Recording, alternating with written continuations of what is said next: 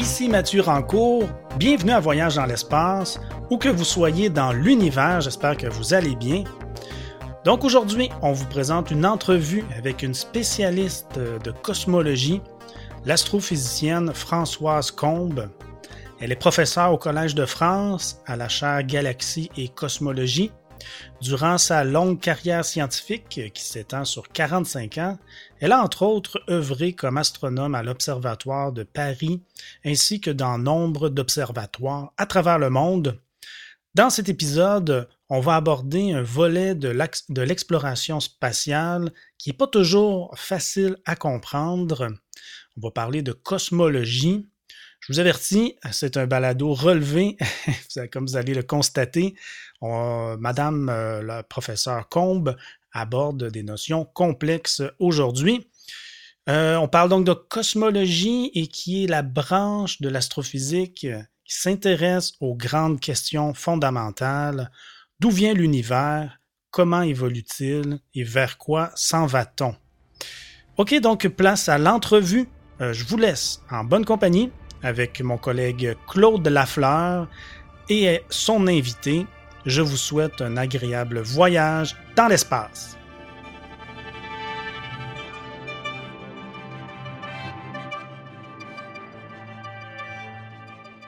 Bonjour, professeur Combe. Merci beaucoup de m'accorder de votre temps. C'est vraiment très, très apprécié, à la fois de ma part et sûrement de nos auditeurs. Moi, euh, j'aimerais vous me parliez un peu de vous. Euh, comment, euh, jeune fille, jeune femme, comment vous êtes venue à vous intéresser à la science et éventuellement à, l'astronomie? Bonjour, alors cher Claude Lafleur et chers auditeurs. Donc, euh, comment je suis arrivée à l'astronomie? En fait, contrairement à mes collègues qui certains faisaient déjà des observations dans leur jardin avec un petit télescope, moi pas du tout. En fait, je suis venue un peu tard à l'astrophysique. Euh, quand j'étais jeune, j'avais envie de faire de la recherche. En fait, j'étais passionnée par des grands chercheurs qui avaient révolutionné leur secteur. Alors vraiment euh, très grands, comme par exemple Copernic, tout d'un mhm. coup euh, avait placé la Terre à sa bonne place, non pas au centre de l'univers, mais ailleurs. Ou bien alors même en biologie, Pasteur, hein, c'était une idole pour moi, parce qu'en fait, rien qu'avec des travaux de laboratoire et des travaux de, de médecine, il avait réussi à faire un vaccin.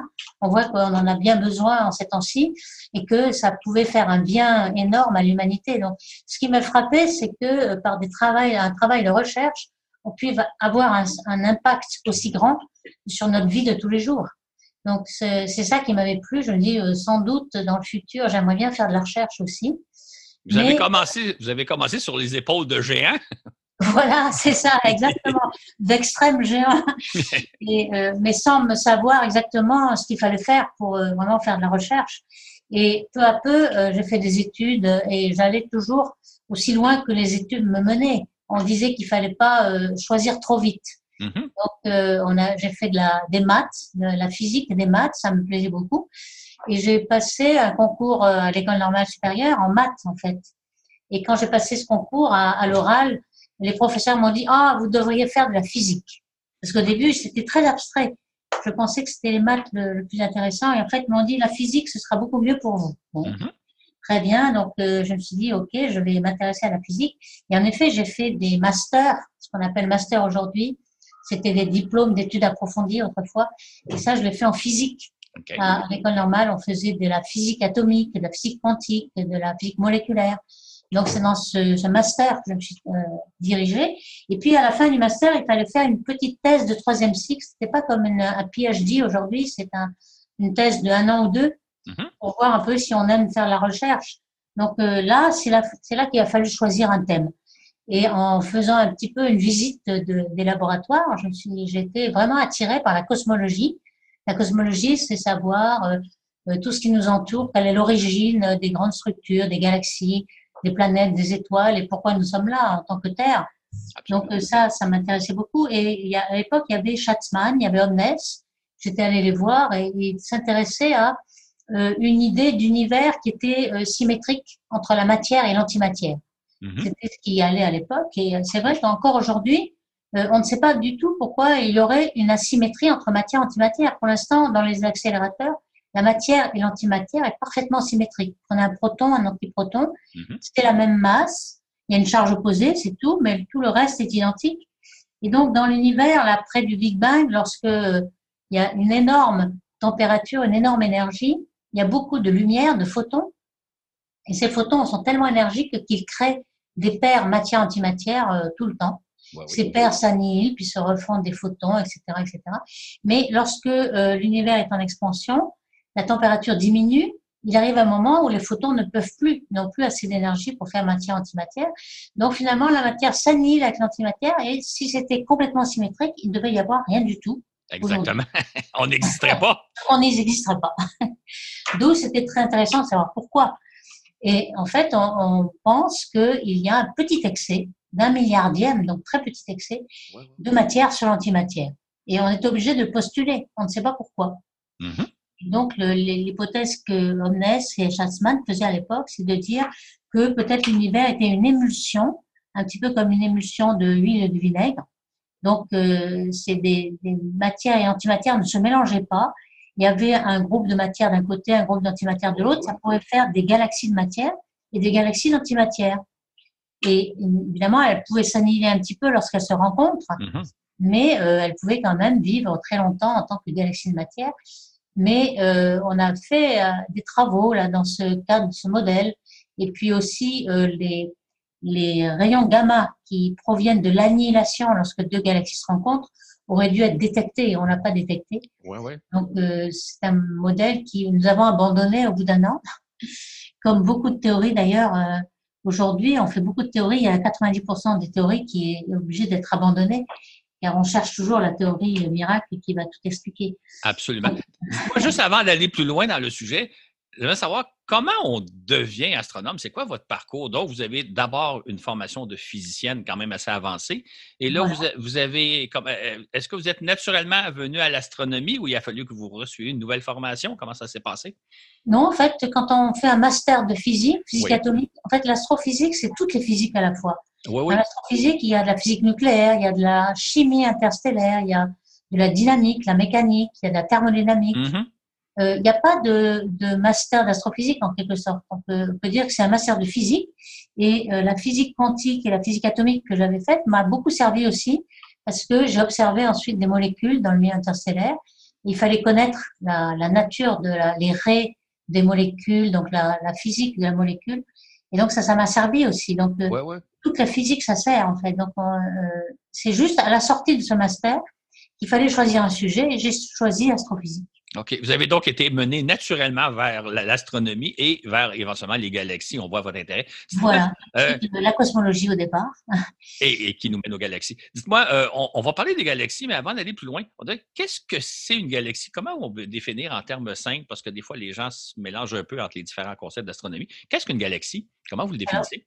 une galaxie, c'est un grand ensemble mm-hmm. euh, d'étoiles, d'étoiles surtout. ensuite, il y a du gaz euh, atomique, moléculaire. La principale composante du gaz, c'est l'hydrogène. Mhm. Et puis, il y a la poussière aussi. C'est pour ça que quand on regarde la Voie lactée, qui est notre propre galaxie dans le ciel, on voit une bande blanche. C'est pour ça qu'on l'appelle Voie lactée. Et puis, il y a aussi euh, des traînées de poussière noire qui absorbent la lumière des étoiles derrière. C'est pour ça qu'on voit des traînées noires. Oui. Donc, la poussière, elle a très peu de masse, mais elle a une grande importance lorsqu'on regarde une image optique d'une galaxie, car elle absorbe la, lumière des étoiles et donc ça fait des traînées. Ça, c'est important. Donc la poussière, le gaz, les étoiles. Et puis il y a énormément de matière noire qui retient tout ça ensemble. Oui, oui. Donc, dont on va parler un peu tantôt. Donc, c'est un grand nuage de gaz dans lequel il y aurait des milliards d'étoiles, des quantités astronomiques de poussière, etc. C'est ça une galaxie. C'est ça une galaxie. OK, exactement. Si, si on revient un peu en arrière, si on recule il y a 100 ans, mettons, en 1920 à peu près, on avait une vision de l'univers très différente de celle qu'on a aujourd'hui. Hein. Qu'est-ce que c'était l'univers selon notre conception il y a 100 ans? Alors, il y a 100 ans, euh, c'était tout petit notre univers. Absolument. Parce qu'on pensait que c'était euh, juste la Voie lactée, en fait. Mm-hmm. Et c'était déjà plus grand que euh, les précédents cosmologistes. La cosmologie de l'Antiquité euh, notre cosmologie, c'était juste le système solaire, ah, en fait. Hein. Donc, on a fait que agrandir notre univers au fur et à mesure des, des connaissances. Donc, au XXe siècle, il y a un siècle, on avait juste la Voie lactée. Donc, on pensait que tout l'univers se résumait à notre Voie lactée. Voilà. Et pourquoi? Parce que euh, on voyait bien euh, les galaxies qu'on connaît aujourd'hui, Andromède par exemple, mhm. ou la galaxie des chiens de chasse, mais c'était des nébuleuses. On l'appelait nébuleuse parce que ça, ça avait l'air du gaz, en fait. On, ne pouvait pas séparer les étoiles, donc on a l'impression d'un nuage de gaz. Mhm. Et comme la nébuleuse d'Orion, qui est dans la Voie lactée et qui est juste du gaz excité par les étoiles qui se forment dans le nuage et qui excite par la lumière le gaz qui mhm. rayonne, un gaz ionisé qui rayonne. Donc on pensait que la nébuleuse d'Andromède, c'était du gaz dans la Voie lactée. C'est pour ça qu'elle s'appelle nébuleuse. Mais on voit bien que c'est un contresens. On l'appelle toujours nébuleuse d'Andromède, mais ce n'est pas une nébuleuse. c'est une galaxie. Et ça, on ne le savait pas il y a, il y a un siècle. Donc, il y a, un siècle, on, on sait qu'il y a notre galaxie qui est la Voie lactée. On pense que c'est tout l'univers dans lequel il y a des nuages de poussière, des nuages de matière dont on ne distingue pas la nature, et on appelle ça des nébuleuses. Quand on dit que quelque chose est nébuleux, c'est un terme d'astronomie qu'on emploie dans le fond. Voilà, exactement. Et, il y avait un grand débat en 1920, en 1920 entre euh, et mhm. Curtis, qui étaient deux astronomes américains. Et euh, il y en avait un qui disait euh, bon, ben, notre galaxie est très grande en fait et contient toutes ces nébuleuses. Et puis l'autre disait mais c'est pas possible, on peut pas avoir une galaxie aussi grande car on avait une notion de distance. La distance en astronomie est fondamentale. Et dans, au début du XXe siècle, il y avait une astronome, euh, Henrietta Leavitt, oui. Euh, qui était américaine et qui euh, regardait les étoiles de la Voie lactée et regardait surtout les étoiles variables. Mm-hmm. C'était une tâche assez fastidieuse. Il fallait regarder euh, toutes les étoiles, les compter, regarder celles qui étaient variables, qui variaient en luminosité toutes les nuits. Donc c'était un travail continu toutes les nuits. Et elle avait observé 2000 étoiles variables, ce qui était énorme. Elle avait fait un énorme travail. Et elle mm-hmm. avait remarqué que euh, la période de variation de luminosité de ces euh, étoiles variables était proportionnelle. Il y avait une relation entre la période et la luminosité intrinsèque de ces étoiles. Et ça, c'était fantastique parce que ça va nous servir pour indiquer quelle est la distance des étoiles. En effet, euh, lorsque on mesure la période de variabilité, ça dépend pas de la distance. Donc on peut mesurer cette période. Et puis, on a une luminosité apparente de l'étoile. Et si on sait qu'il y a une relation entre la période et la luminosité intrinsèque, mhm. on peut en déduire le rapport entre luminosité apparente et intrinsèque nous donne la distance. donc ça, c'était un formidable élément qui euh, commençait à ébranler cette histoire de Voie lactée énorme qui contenait tout l'univers, et parce qu'on voyait que, euh, par exemple, Edwin Hubble avait regardé la nébuleuse Andromède, avait commencé à voir ces fameuses étoiles variables qui sont appelées céphéides et dont on connaît la, la, période en fonction de la luminosité. donc, il avait vu ces, ces céphéides dans Andromède et avait commencé à dire, oula, elle est très distante, mm-hmm. pas tout à fait la distance qu'on connaît aujourd'hui, qui est 2 millions d'années-lumière de nous, et euh, ça peut pas être la taille de la Voie lactée, elle est bien au-delà, donc ça va être un monde à part, une galaxie à part. Et c'est là que ça a commencé. Donc en 1920, on a commencé à dire non, c'est pas possible tout n'est pas dans la Voie lactée. Et notre univers s'est tout d'un coup agrandi énormément. On a déterminé euh, la distance d'autres galaxies. Et c'était même le moment où on voyait la vitesse aussi. On faisait le spectre des galaxies. Ouais. Slipher, Basto Slipher qui regardait le spectre. Et il s'étonnait que toutes les galaxies semblaient s'éloigner de nous. Il y avait un effet Doppler. Mm-hmm. Et l'effet Doppler euh, montrait que les vitesses étaient décalées vers le rouge toutes les galaxies s'éloignaient. Et c'était pas avec une petite vitesse, c'était 1000 à 2000 km par seconde. Absolument. Une énorme vitesse. Et elles s'éloignaient toutes de nous, ce qui a fait penser ensuite, donc peu à peu, euh, Hubble avait fait une compilation de tous les résultats observationnels et avait montré que finalement, il y avait une loi euh, entre euh, la, la vitesse d'éloignement apparente de ces galaxies et euh, leur distance qu'ils pouvaient avoir avec les céphéides, par exemple. Et donc, il y avait une loi qu'on appelle maintenant loi de Hubble, mais qu'on pourrait appeler loi de Hubble-Lemaitre. c'est ça. Et qui nous dit que la vitesse apparente d'éloignement des galaxies est proportionnelle à leur distance. Si vous me permettez d'ouvrir une parenthèse, euh, si, si, je ne m'abuse, euh, quand on pensait que la, notre galaxie, la Voie lactée, c'était l'univers en entier, on se plaçait au centre de l'univers. Hein. On eh pensait comme, encore Une fois. Encore une fois, comme Copernic. c'est ça, exactement. C'est un peu une tendance chez les hommes de se placer au centre de l'univers. Mais il y avait une bonne raison pour laquelle on se croyait au centre de l'univers, c'est que on n'avait pas pris en compte l'obscuration des, poussières. Et ça, c'est Captain, justement, à Groningen, avait eu l'idée de faire la cartographie de toutes les étoiles qu'il voyait mm-hmm. Avec ses télescopes en fonction de, de leur distance. Et tout d'un coup, comme il n'avait pas pris en compte l'obscuration, il avait dit bon, ben, chaque étoile doit en gros avoir la même luminosité en moyenne. Oui, oui, oui. C'est vrai, oui. Et donc, les plus faibles, je vais les mettre plus loin. Mm-hmm. Et donc, finalement, évidemment, les plus brillantes sont tout près du Soleil, et puis ensuite, plus on s'éloigne, plus elles deviennent faibles. Pourquoi? Parce qu'elles sont obscurcies par la poussière, et non pas parce qu'elles sont loin. Et donc, nous, on était au centre parce que, tout simplement, au fur et à mesure qu'on s'éloigne, on a de plus en plus de poussière, et puis après, on voit plus rien. Oui, oui, tout à fait. Euh, voilà, c'est un petit peu comme euh, celui qui se promène la nuit mm-hmm. avec une lampe, euh, une lampe de poche, et il voit un rayon lumineux autour de lui il est toujours au centre du rayon lumineux. Absolument. Ah, c'est une belle image. OK. Ce qui fait que avant, à l'époque où on pensait que l'univers était formé d'une galaxie, on était au centre de l'univers. Et maintenant, avec les découvertes, de, les découvertes de Hubble, où on voit que toutes les galaxies s'éloignent de nous, nous fuient, on est encore au centre de l'univers. en tout cas, on a l'apparence d'être au centre de l'univers. Et c'est l'apparence, uniquement l'apparence. chaque observateur, euh, l'univers est sans doute infini, à notre échelle. Et donc, chaque observateur est au centre de son horizon en plus. Il y a un horizon. Euh, pourquoi? Parce que euh, même si l'univers est infini, on ne pourra pas voir au-delà d'une certaine distance.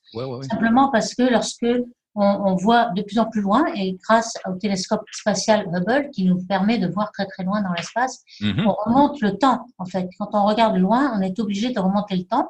Pourquoi? Parce que la vitesse de la lumière n'est pas infinie. Donc, euh, elle est de 300 000 km par seconde. Donc, euh, le, le, signal qui nous a été envoyé par une galaxie qui est à 10 milliards d'années-lumière de nous, mm eh bien, ce signal, il a mis 10 milliards d'années à nous parvenir. Et donc, lorsqu'il nous arrive, on voit le signal qui a été envoyé lorsque la galaxie était toute jeune. Aujourd'hui, elle a 10 milliards d'années, mais elle était toute jeune. Donc, on remonte le temps. Mm Enfin, oui. Comment on explique le fait que toutes les galaxies semblent s'éloigner de nous alors qu'on n'est pas au centre de l'univers? Et oui, oui, oui. Alors justement, ça c'est un, gros problème. Au début, les gens pensaient à un effet Doppler. Mais ce n'est pas un effet Doppler, justement. Et ça, c'est euh, l'abbé Lemaître, Georges Lemaître, qui l'a trouvé en premier, dans les années 1920, justement.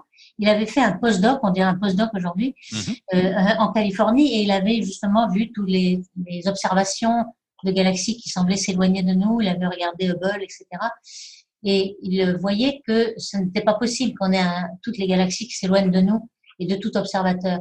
Et il avait fait le rapprochement avec les équations d'Einstein qui venaient juste d'être découvertes en 1915. Il y avait la relativité générale et euh, Einstein avait euh, compris que euh, la gravité n'était pas une force comme les autres, mais c'était une déformation de l'espace.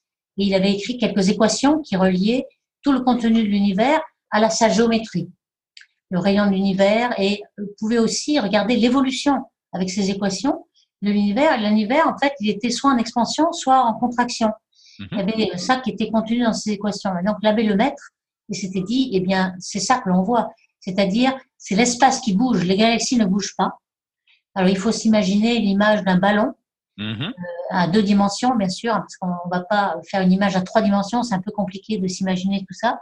On va supposer que l'univers est à deux dimensions, c'est la surface du ballon. Oui. Et on va supposer qu'il y a des points sur le ballon, ce sont les galaxies.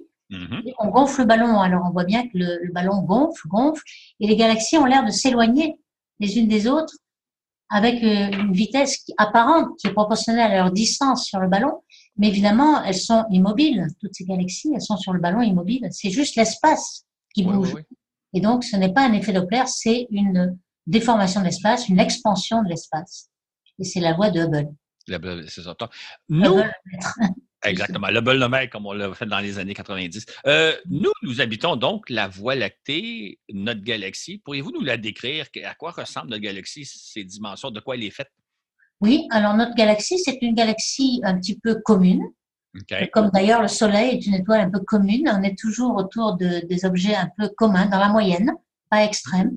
On est une galaxie spirale, spirale barrée, comme il y en a le plus, le plus souvent, parce que les galaxies spirales, c'est la majorité des galaxies dans l'univers. Mm-hmm. Et parmi les spirales, les spirales barrées sont la majorité des galaxies. Donc nous sommes en effet dans la majorité, c'est-à-dire une galaxie spirale barrée, donc très commun. Juste euh, expliquer aux gens, juste expliquer aux gens qu'est-ce que ça veut dire barré? Qu'est-ce qu'une galaxie barrée? Alors, on sait qu'il y a des spirales, hein, des bras spiraux dans les galaxies. On le voit dans les images, par exemple, l'image de Hubble, les super mhm. images. Et souvent, il y a une barre d'étoiles, c'est-à-dire comme une barre, un bâton. Hein, mhm. un bâton et les bras spiraux partent au bout du bâton. Donc, c'est une barre d'étoiles qui a au centre de la galaxie. Et on sait que notre galaxie, elle est spirale barrée aussi, il y a une barre. Et donc, euh, nous sommes au centre, de, enfin, dans le centre du plan de la galaxie. Et donc, euh, c'est pour ça qu'on voit la galaxie par la tranche. Oui. C'est pour ça qu'il y a beaucoup de poussière, de gaz qui est, qui est par la tranche et qui obscurcit beaucoup. En visible, on voit que les bras spiraux, au voisinage du Soleil, on n'arrive pas à observer jusqu'au centre de la Voie lactée. Pour aller voir jusqu'au centre de la Voie lactée, il faut aller en infrarouge proche, 2 microns de longueur d'onde. Et pourquoi? Parce que euh, il y a des poussières qui ont de la taille de la longueur d'onde visible, 0,5 microns. Mhm. ce qu'on voit, c'est 0,5 microns de longueur d'onde. Donc, euh, il y a une résonance entre les grains de poussière et la, et la longueur d'onde visible et ça absorbe énormément. Alors qu'à 2 microns, il y a très peu de grains de poussière à 2 microns. Et donc, la, la, lumière passe. Elle n'est pas arrêtée par les grains de poussière. Et donc, on peut aller voir jusqu'au centre. Et c'est comme ça qu'on voit le centre de la galaxie. On voit qu'il y a une barre, etc. Tout ça, on le connaît euh, par euh, toutes les longueurs d'onde qu'on a vues. Et puis les tailles. Alors la taille, c'est en diamètre, c'est 100 000 années-lumière. Quand on voit la taille du Soleil, le Soleil à partir du centre, on est à 20 000 années-lumière du centre. On est en banlieue. En banlieue. En périphérie. et, non pas, et non pas au centre. et non pas au centre. OK. Et, notre galaxie est composée de quoi? 200-300 milliards d'étoiles? 300 ah, milliards d'étoiles, oui. Euh, il y en a à peu près comme euh, les neurones dans notre cerveau. C'est quand même. Euh, ah, OK. Intéressant. OK. Euh, et, ça, c'est une galaxie qui, qui, qui, euh, qui, qui, ressemble bien à l'ensemble des autres galaxies, qui reflète bien l'ensemble des galaxies ou elle est. Oui, oui, oui. Une galaxie spirale barrée, il y en a beaucoup, beaucoup. Euh, alors, Andromède, c'est aussi une galaxie spirale, mais elle est vue presque par la tranche, donc on n'arrive pas à voir s'il y a une barre ou. On sait qu'il y a des, des bras spiraux, mais c'est tout. La galaxie des chiens de chasse, qui est Messier 51, est bien connue. Euh, elle, est, elle est très spirale. Il y a une toute petite barre au centre. Donc la nôtre a une barre un peu plus grande. Il y a Messi 83 qui est une belle galaxie barrée, une mhm. belle barre, et puis des bras spiraux. On ressemble un peu à ça, une galaxie spirale barrée. Est-ce qu'on sait pourquoi il y a des galaxies qui sont barrées ou la plupart des galaxies sont barrées puis d'autres ne le sont pas? Est-ce qu'on sait ce qui fait qu'il y a une barre qui se forme? Oui, oui, oui. On sait maintenant euh, depuis les années 80, justement, parce qu'on a eu des ordinateurs pour euh, simuler la formation d'une galaxie. Parce que avant les ordinateurs, avant les années 80, euh, on avait des théories analytiques.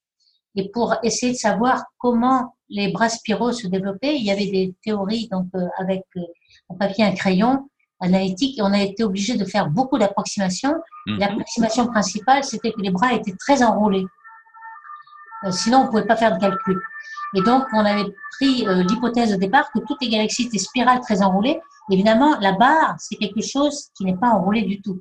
Oui, c'est le contraire de ce qui est enroulé. Donc, on n'avait absolument pas supposé qu'il y avait des barres et on avait complètement ignoré. Donc, euh, on pensait que les barrés, c'était l'exception. On mhm. pensait que tout le monde était spiral. Et en fait, quand on regarde dans les classifications de galaxies, même la classification de Hubble, il y a deux tiers des galaxies qui sont barrées et quand on a fait des premières simulations numériques, donc euh, on met des points, des étoiles dans l'ordinateur et on fait interagir tous ces points mhm. avec eux-mêmes par la force de gravité de Newton. Et euh, on voit que même si un disque est homogène au départ, il tourne, c'est comme un disque qui tourne sur lui-même. Et puis l'instabilité de la gravité, l'instabilité gravitationnelle, va tout de suite former une barre et une spirale. OK. C'est un phénomène naturel. C'est spontané. C'est spontané. une instabilité spontanée gravitationnelle. OK. Euh, donc, euh, vous me parlez de deux sortes de galaxies, c'est-à-dire les barrées et non barrées. Est-ce qu'il y a d'autres caractéristiques qui distinguent les galaxies entre elles? Oui, alors il y a des galaxies spirales barrées et non barrées. Il y a aussi des elliptiques. OK. Il y a des elliptiques qui ne qui sont pas des disques, en fait. Ils sont comme des sphéroïdes, mm-hmm. des grosses patates, mais un peu aplaties et euh, en général moins aplati, beaucoup moins aplati qu'un disque. Un disque peut avoir un rapport d'axe entre épaisseur et longueur qui est un facteur 10 ou plus. Oui, oui. là, c'est un facteur 3 ou 4 seulement entre les axes sphéroïdes. Mhm. c'est vraiment une patate. Et euh, on ne savait pas très bien quel était l'équilibre de ces galaxies elliptiques. On n'arrivait pas à déterminer la rotation. Et en fait, elles ne tournent pas. Donc, elles ne sont pas aplaties par la rotation, comme les disques le sont, oui. et euh, par euh, des dispersions de vitesse anisotropes. Donc, on a une dispersion dans un sens qui fait un grand axe, et puis dans l'autre sens, la dispersion de vitesse n'est pas grande et ça fait un petit axe. Donc, on a un, cigare, en quelque sorte. Et pourquoi on a ces cigares? On a compris que c'est parce que les elliptiques étaient dus à la fusion de deux galaxies spirales. Donc, OK. au début, on a beaucoup de gaz euh, et ça s'aplatit en disque. Toutes les galaxies s'aplatissent en disque. Donc, on forme les spirales d'abord. Et ensuite, les galaxies euh, vont fusionner, interagir et fusionner entre elles. Et lorsqu'on a deux disques qui fusionnent, surtout avec une géométrie qui n'est pas parallèle, les disques n'arrivent pas euh, parallèles entre eux, Oui, oui, oui. bien, et bien à ce moment-là, on va former un sphéroïde, quoi, une espèce de chaos, et on va annuler le moment cinétique de rotation. Et on va avoir une galaxie elliptique. Oui, oui. Est-ce qu'il existe des galaxies euh, parfaitement sphériques ou à peu près parfaitement sphériques? Eh bien non. Non? Eh bien, non, on le sait, on le sait qui est très bien, et même d'ailleurs dans les simulations numériques aussi. Alors, euh, on a fait des simulations numériques déjà rien qu'avec la matière noire, qui est le composant essentiel de la galaxie. Mhm. Et même cette matière noire, qui pourtant n'a pas de dissipation, il n'y a pas de rayonnement, donc elle dissipe pas son énergie. Eh bien, euh, toutes les galaxies qui se forment ont un aplatissement. C'est jamais sphérique, c'est toujours Ok. aplati dans un sens. OK? Vous avez mentionné il y a quelques secondes qu'il y a des galaxies qui rentrent en collision les unes avec les autres. C'est assez étonnant si on considère la, taille de l'univers, le fait que les galaxies sont à des millions de kilomètres les unes des autres, si ce n'est pas davantage. Comment expliquer que l'univers étant si vaste qu'il y a des galaxies qui rentrent en collision? Puis même, euh, je pense que le télescope Hubble nous a montré parfois deux, trois, quatre galaxies en collision. Comment expliquer le phénomène? Oui, c'est vrai que c'est une grande question qu'on pourrait se poser, parce que si les galaxies étaient de réparties de façon homogène dans tout l'univers, elles ne devraient pas se rencontrer, parce que Mhm. l'univers est pratiquement vide et très peu peuplé. Mais elles ne sont pas disposées de façon homogène dans l'univers. Et quand on voit des simulations numériques de formation de l'univers à partir du Big Bang, hein, c'est-à-dire à partir de fluctuations initiales très petites, on voit que ce qui va se former, ce sont des filaments cosmiques. Il Mhm. va y avoir des filaments un peu plus denses. Et puis, entre les filaments, il y a le vide. Et donc, les galaxies vont se former dans les filaments. C'est des filaments de matière, matière noire et matière ordinaire. Et les galaxies vont se former dans les filaments. Et finalement, elles se forment déjà dans les surdensités de l'univers. Et elles sont déjà très proches les unes des autres. Elles sont presque déjà reliées gravitationnellement les unes les autres. Et elles ne sont pas dans les vides. Donc, finalement, elles sont déjà euh, dans les villes, si on veut dire, par rapport à la campagne. Oui, oui, oui. Et donc, euh, elles se rencontrent tout le temps. OK. C'est ce qui fait qu'il y a des collisions de galaxies. Comment, comment se passe une collision de galaxies? On pourrait penser que ça doit être catastrophique, mais je pense que ce n'est pas le cas. hein. Ah non, c'est pas si catastrophique que ça parce que les étoiles ne se rencontrent jamais. En fait, les étoiles sont très très loin. Euh, elles sont presque des points. Mhm. Et entre euh, une étoile et une autre, notre plus proche, là, euh, la Proxima du Centaure, c'est quatre années-lumière. Oui, oui. Donc, c'est quand même loin par rapport à, à la taille de l'étoile qui est un point, une tête d'épingle là, avec ce- cette taille-là. Donc, euh, et en moyenne, on a cette euh, distance moyenne entre les étoiles. Euh, Dans tout l'âge de l'univers, dans 13 milliards d'années, il n'y a aucune rencontre entre étoiles. Elles ne se rencontrent pas. Non seulement euh, comme des étoiles de billard, enfin, des, des, Oui, de billard, mais aussi euh, elles ne se freinent pas euh, gravitationnellement, donc elles ne se voient pas, elles passent en, en ligne droite, et Mhm. tellement elles sont loin les unes des autres. Donc elles ne se voient pas. Donc lorsque deux galaxies rentrent en collision, eh bien, on va voir les deux galaxies se, se fusionner, mais les étoiles ne vont pas se voir. Elles vont se traverser l'une l'autre. Et puis, il y a seulement le gaz qui va se voir. Le gaz qui est beaucoup plus diffus, Mhm. beaucoup plus étendu. Et le gaz, surtout l'hydrogène atomique, va se rencontrer, va avoir des ondes de choc. Et c'est pourquoi, euh, lors de la rencontre des galaxies, on a quand même des formations d'étoiles, de flambées de formations d'étoiles, car le, les ondes de choc qui sont produites dans le gaz vont provoquer son effondrement. C'est comme deux nuages, comme euh, les nuages qu'on a dans le ciel, deux nuages qui se rencontraient l'un envers, l'autre, l'un à côté de l'autre. Donc, euh, il n'y a, Voilà, il y a c'est pas ça. une collision frontale. Voilà. Voilà. Est-ce que, est-ce que les deux, quand deux galaxies se rencontrent, est-ce qu'elles se fusionnent nécessairement ou ça arrive que des fois l'une passe par- à travers l'autre et continue son chemin? Alors c'est rare, mais en effet c'est possible lorsqu'elles ont une vitesse relative très très grande, euh, beaucoup plus grande que la vitesse d'échappement. Oui. Alors la vitesse d'échappement entre deux galaxies, typiquement, ce serait 500 km par seconde. Donc lorsque les vitesses relatives sont bien plus grandes que 500 km par seconde, alors ça arrive, c'est des trajectoires hyperboliques, et ça arrive surtout dans les amas de galaxies. parce que les, les galaxies ont, une très grande vitesse les unes par rapport aux autres, ne se rencontrent pas beaucoup. Elles se sont rencontrées avant que la masse soit formée. à ce moment-là, avant, dans les petits groupes, les, les vitesses relatives des, des, galaxies entre elles ont plutôt 200 km par seconde. À ce moment-là, euh, c'est inférieur à la vitesse d'échappement, et même si mhm. c'était égal, il y a une friction dynamique qui ralentit les galaxies l'une par rapport à l'autre, et donc elles spiralent l'une vers l'autre, et puis elles tombent, elles fusionnent. Elles fusionnent. Est-ce que je me trompe? Toutes les galaxies se sont formées au début de l'univers, ou il y en a encore qui se forment de nos jours? Ah, il y en a encore qui se forment de nos jours, mais la plupart, quand même, euh, la plupart se sont formées au début. Ce sont des, des galaxies. Alors, ce qui se forme d'abord, c'est les, les galaxies noires, en fait, parce que la matière ordinaire, elle est piégée avec la lumière. La lumière est quelque chose qui interagit avec la matière ordinaire, mhm. qui rayonne, qui absorbe, etc. Et euh, les photons font comme une pression qui empêche la matière ordinaire de s'effondrer sur elle-même par sa propre gravité, euh, tant qu'elle est ionisée. Alors, tant qu'elle est ionisée, ça dure jusqu'à ce que l'univers soit euh, pas refroidi euh, à 3000 degrés Kelvin, et au-delà de 3000, la, la matière est complètement ionisée. Donc, il faut attendre à peu près 400 000 ans après le Big Bang mhm. pour que la température tombe en dessous de 3000 degrés K. Et à ce moment-là, euh, l'hydrogène se forme, c'est-à-dire que le proton et l'électron va se recombiner pour former un atome d'hydrogène qui est neutre cette fois-ci. Et donc, la matière neutre interagit beaucoup moins avec la lumière. Et à ce moment-là, euh, les photons n'empêchent plus la, la, matière ordinaire de s'effondrer et ça va s'effondrer évidemment dans, la, dans les puits de potentiel de matière noire qui ont déjà commencé à s'effondrer parce que eux, ils n'interagissent pas avec les photons. Oui, oui, oui. OK. Donc, il y a quand même des galaxies qui naissent aujourd'hui encore. Est-ce que les galaxies sont éternelles? Est-ce qu'une galaxie finit par s'éteindre, par disparaître? Alors, euh, ça dépend de ce qu'on appelle la mort d'une galaxie, mais euh, certains appellent la mort lorsqu'elle ne forme plus d'étoiles. Alors, c'est vrai qu'il y a des galaxies elliptiques qui sont formées d'étoiles vieilles, qui mhm. sont formées au début de l'univers, qui sont rouges euh, et qui euh, sont appelées mortes par les astronomes. Mais la galaxie est toujours là, en quelque sorte. Alors, il y a deux sortes de morts. Il y a la mort parce qu'on ne forme plus d'étoiles, on n'a plus de gaz. Mhm. Et puis, ça, c'est vrai. Il y a la plupart des grosses galaxies sont mortes déjà. Okay. il y a aussi une mort qui sera euh, dans beaucoup plus de milliards d'années lorsque l'énergie noire, qui forme une grande partie de l'univers aussi, aura accéléré l'expansion, accéléré, accéléré, de manière à défaire en fait tous les euh, structures, les grandes structures qui sont liées, comme les amas de galaxies qui vont se délier euh, grâce à cette euh, accélération de l'expansion qui va être exponentielle. Et à ce moment-là, même les galaxies vont être déchirées et détruites. Là, c'est la mort totale. Ça, c'est quoi dans des centaines de milliards d'années? Ah oui, oui, oui, encore plus peut-être. Encore plus, encore, OK. On n'en sait rien en fait tellement parce qu'il faut extrapoler là. oui, oui, oui, OK. Non, parce que des fois que les gens seraient un peu inquiets de savoir que l'univers va... Non, non, non, il ne faut pas, pas d'inquiétude à avoir. Euh, un autre sujet d'inquiétude, euh, je pense que c'est une découverte qu'on a faite dans les années 90, c'est-à-dire qu'au cœur de la plupart des galaxies, il y aurait des trous noirs. C'est le cas, hein?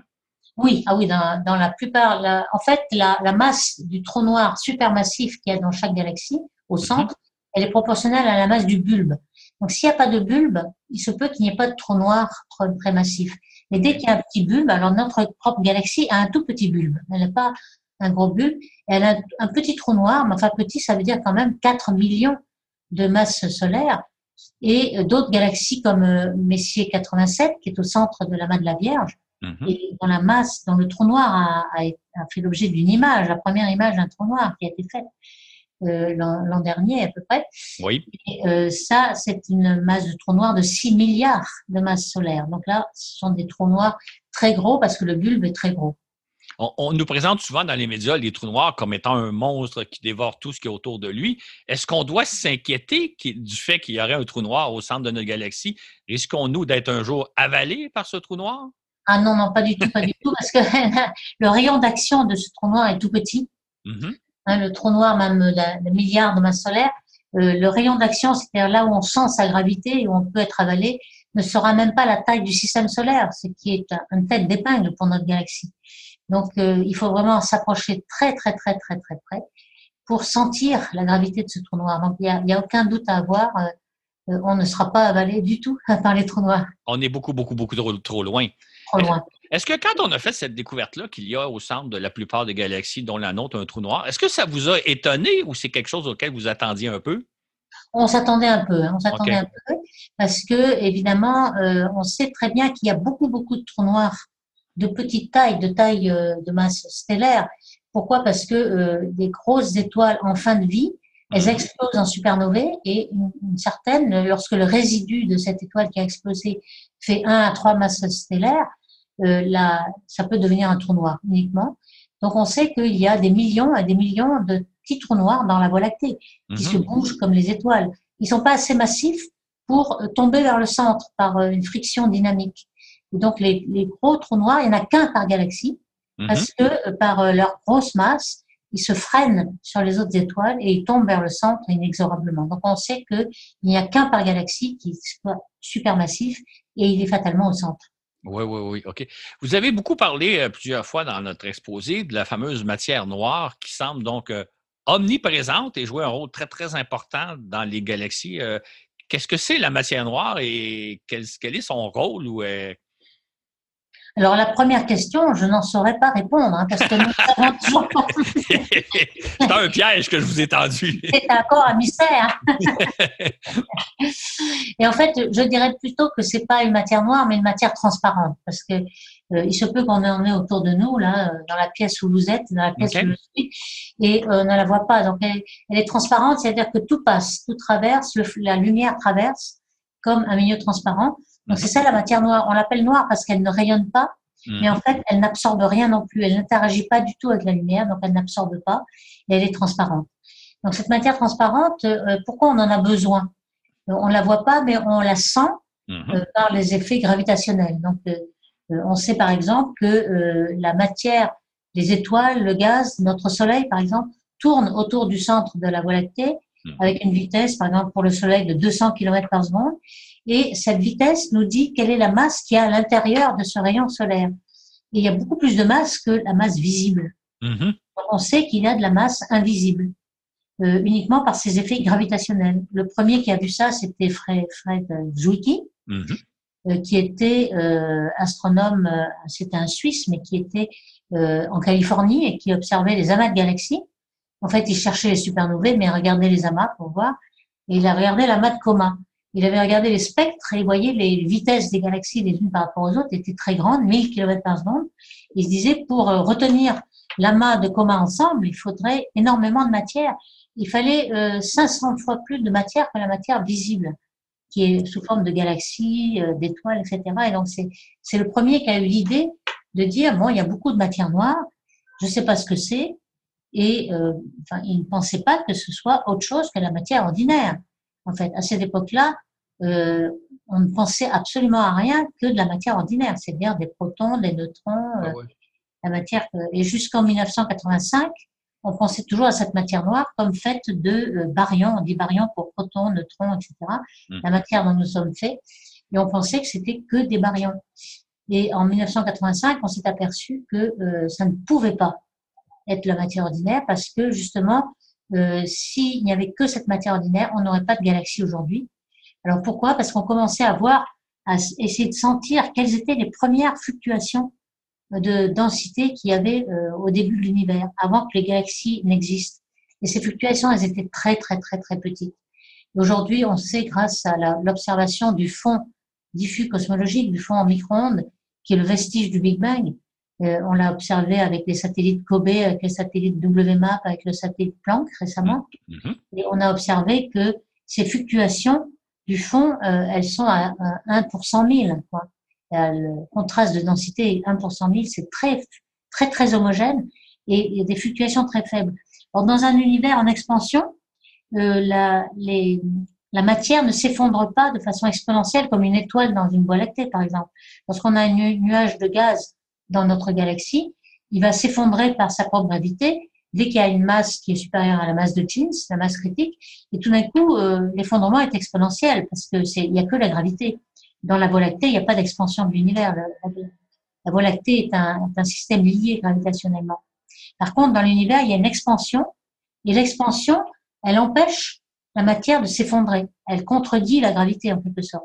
Ouais, ouais, ouais. Donc, euh, euh, c'est ça le grand problème de la formation des structures, c'est qu'il faudrait avoir beaucoup de temps. En fait, l'effondrement est linéaire, il se met linéaire en fonction du temps, en fonction de l'expansion de l'univers. Et donc on avait calculé que euh, si il fallait attendre que la matière ordinaire se découple de la lumière 400 000 ans après le Big Bang, eh bien on n'aurait pas de galaxie aujourd'hui. Et donc il fallait absolument qu'on prenne de l'avance sur la matière ordinaire, donc par cette matière noire qui n'interagit pas avec la lumière et donc qui peut s'effondrer bien avant que la matière ordinaire puisse s'effondrer. Donc c'est en 1985 qu'on a compris ça. Il fallait euh, quelque chose qui soit complètement différent. Alors la nature de ces particules, on n'en sait rien. Euh, ça fait pas partie du modèle standard des particules hein, qu'on a dans les accélérateurs. Il faut inventer autre chose. Oui, oui, oui. Et pour l'instant, euh, on a inventé des choses, mais qui ne se sont pas vues dans les accélérateurs. Donc, on est en peine. Oui, oui. Donc, on constate les effets et la présence d'une matière euh, transparente, comme vous dites si bien. on, mhm. on, constate l'existence, mais on ne sait pas de quoi elle est faite. Exactement. OK. Est-ce que c'est c'est la grande question, vous, vous qui vous spécialisez dans les galaxies, vous vous passionnez pour les galaxies, est-ce que ah c'est la grande question de l'heure ou ben donc il y a autre chose aussi qu'on cherche à comprendre, à découvrir, à savoir? Alors, il y a beaucoup de choses. Hein, et comme justement, cette matière transparente, ça fait quand même des dizaines d'années que l'on est dessus et qu'il ne semble pas qu'on aille la découvrir dans les dizaines d'années. Entre-temps, on fait autre chose. OK. Entre-temps, on fait autre chose. Par exemple, on aimerait connaître comment euh, naissent, vivent et meurent les galaxies. Justement, on sait que, euh, par exemple, il y a des petits nuages qui se forment au tout début de l'univers, dans le premier milliard d'années. Et puis, euh, peu à peu, alors on pensait que euh, c'est quelque chose qui se développe un peu bottom-up, c'est-à-dire par des petites structures qui mhm. fusionnent, fusionnent et qui font des grandes structures. Et ça, c'est vrai pour la matière noire. Quand on fait une simulation sur l'ordinateur, en effet, on a des petits euh, de galaxies noires en fait qui se mhm. forment. Et puis peu à peu, elles fusionnent, elles fusionnent, elles forment des grands halos de matière noire et puis elles forment les amas de galaxies après. Et ça, c'est vrai, on a le, ce système bottom-up pour la matière noire. Par contre, pour la matière visible, c'est le contraire. En fait, les grosses galaxies, elles se sont formées au début de l'univers. Les galaxies elliptiques, elles sont mortes aujourd'hui. Et tout ce qui forme des étoiles et qui se développe aujourd'hui, ce sont les galaxies naines. C'est les galaxies naines qui forment le plus d'étoiles, qui sont bleues et qui mhm. ont des étoiles très jeunes, des étoiles O et B. Et donc, c'est un paradoxe, en fait. Pourquoi euh, on pensait qu'on formait les plus petites au début, puis ensuite les plus grosses aujourd'hui, et, finalement, ce qu'on observe dans les galaxies, c'est le contraire. On, forme les plus grosses autrefois et les plus petites aujourd'hui. Eh bien, euh, c'est simplement parce qu'il y a euh, un, un, problème de, de, surdensité. Au début, on a dans l'univers des régions surdenses et puis des vides, des régions mhm. sous-denses. Et ça, ça va s'accentuer en plus euh, en fonction de l'effondrement des structures. Euh, donc, il y a des régions qui sont très, très denses et qui se forment très vite. En fait, c'est pareil pour les zones sous-denses, mais euh, avec un temps beaucoup plus long. Et donc, euh, les, les zones surdenses, tout se passe plus vite. Donc, on forme des petites galaxies qui fusionnent très vite en grosses galaxies, et puis tout d'un coup, qui s'arrêtent de former des étoiles parce qu'il n'y a plus de gaz, elles ont consommé tout leur gaz. Et puis, ça, ça se forme dans les trois premiers milliards d'années. Aujourd'hui, 13 milliards d'années après, on a toujours ces grosses galaxies elliptiques qui sont mortes depuis très longtemps. Et par contre, mm-hmm. dans, les, dans les régions sous-denses, alors ça prend du temps à se former, peu à peu, peu à peu, et on a encore des petites galaxies qui ensuite, dans le futur, vont fusionner et former des grosses et peut-être des elliptiques, mais avec un temps euh, d'évolution beaucoup plus euh, lent. Et c'est ça le, problème. On aimerait connaître un peu plus ce qui fait que une galaxie soudain ne forme plus d'étoiles. on a remarqué qu'il y en avait quelques-unes qui avaient encore un peu de gaz et tout d'un coup euh, ne forment plus d'étoiles et, c'est ça qu'on aimerait un peu comprendre. évidemment, dans le fond, on a toujours ce problème de matière noire qui subsiste et qu'on est obligé de simuler sur les ordinateurs. Oui. Notre galaxie, c'est une galaxie euh, moyenne, dans, la fleur de l'âge, peut-être? Je veux dire, elle est loin d'être morte. Là. Il y a des, nouvelles étoiles qui se forment, etc. Oui, il se forme une ou deux étoiles par an, donc c'est pas beaucoup. Euh, il y a des étoiles, il y a des galaxies qui forment des étoiles avec flambée de formation d'étoiles. Il y en a qui forment 1000 étoiles par an, donc c'est beaucoup plus qu'une à deux pour la Voie lactée. Donc elle est très tranquille. Je dirais, elle est vraiment dans un dans son hameau de groupe local avec Andromède, qui est la principale galaxie avec la Voie lactée du groupe local.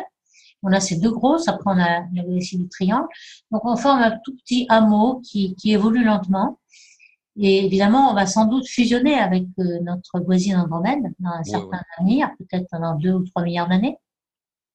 Et on aura une grosse galaxie euh, à la place, peut-être une galaxie elliptique. Ça va, être, Ça va être spectaculaire de voir venir Andromède s'approcher de nous, mais dans, ah des milliards d'années, hein, si, nos arrière-petits-enfants existent encore. Voilà, on, peut en voir un grand paysage beaucoup plus joli que ce qu'on voit avec la Voie lactée. Absolument. Dis-moi, euh, ce qui est amusant quand on fait un tour d'horizon de, l'histoire d'astronomie ou en fait même l'histoire de l'humanité, c'est qu'on s'est toujours cru au centre de l'univers. On avait des bonnes raisons de le penser, alors qu'en réalité, on est plutôt euh, on occupe toujours un endroit ordinaire euh, autour d'une étoile ordinaire, dans une galaxie ordinaire, euh, en périphérie de la galaxie. On est tout sauf exceptionnel. Voilà, on est tout à fait ordinaire et même, je dirais que dans la distribution de masse des galaxies, on est exactement au milieu, c'est-à-dire au pic. Euh, mm-hmm. il y a un pic de Gaussienne et puis on est au pic. Alors tout ça, c'est une question de probabilité parce que la, la probabilité qu'on soit exactement dans, dans, le pic où il y a le plus de galaxies possible, évidemment, est plus grande. Est, plus élevée, exactement. c'est intéressant. Hein? Parfait. Ben, écoutez, je pense qu'on a fait le tour. On aura l'occasion sûrement de s'en reparler pour euh, éclaircir certains mystères lorsque certaines découvertes seront faites. Écoutez, Madame Comte, je vous remercie beaucoup. Ça a été vraiment passionnant. Et, et merci de votre temps encore une fois. Merci beaucoup. Merci à vous. Merci. Au revoir. Au revoir.